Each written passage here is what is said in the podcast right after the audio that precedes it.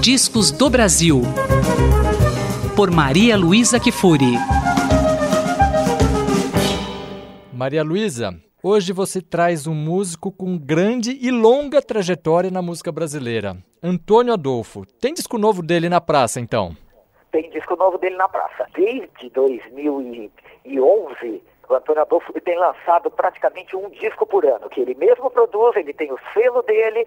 Para quem não sabe ou para quem não se lembra, Antônio Adolfo foi, a, foi o primeiro músico brasileiro a lançar um disco de produção independente, lá em 1977. Pois é, até o, o nome do disco. Era do LP, do vinil, o que dificultava muito porque sempre dependia de uma fábrica para prensar o disco. Né?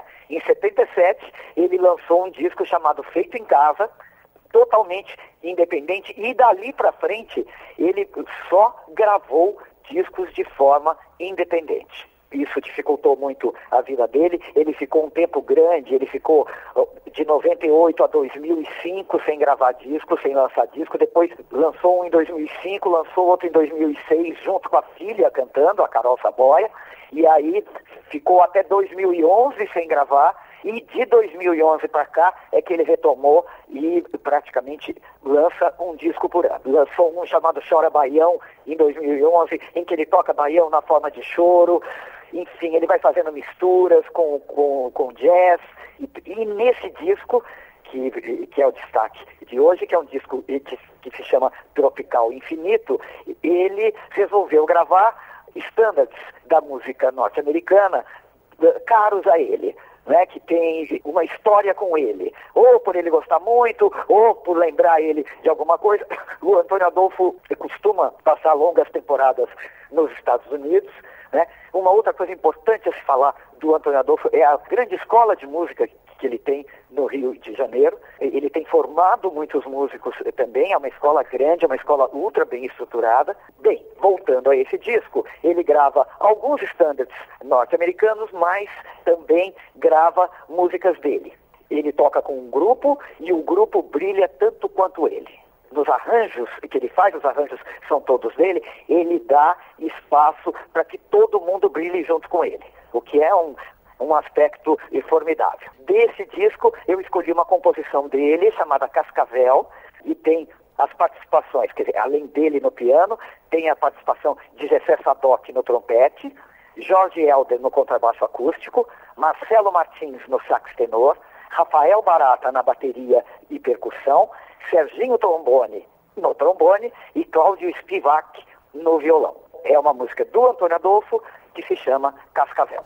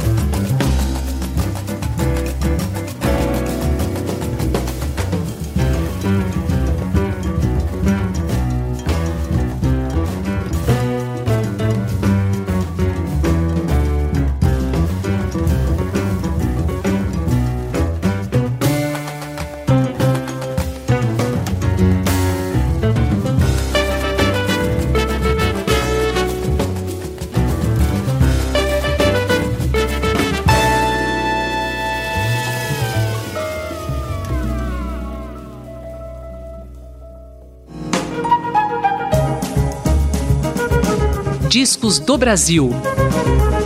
Por Maria Luísa Kifuri.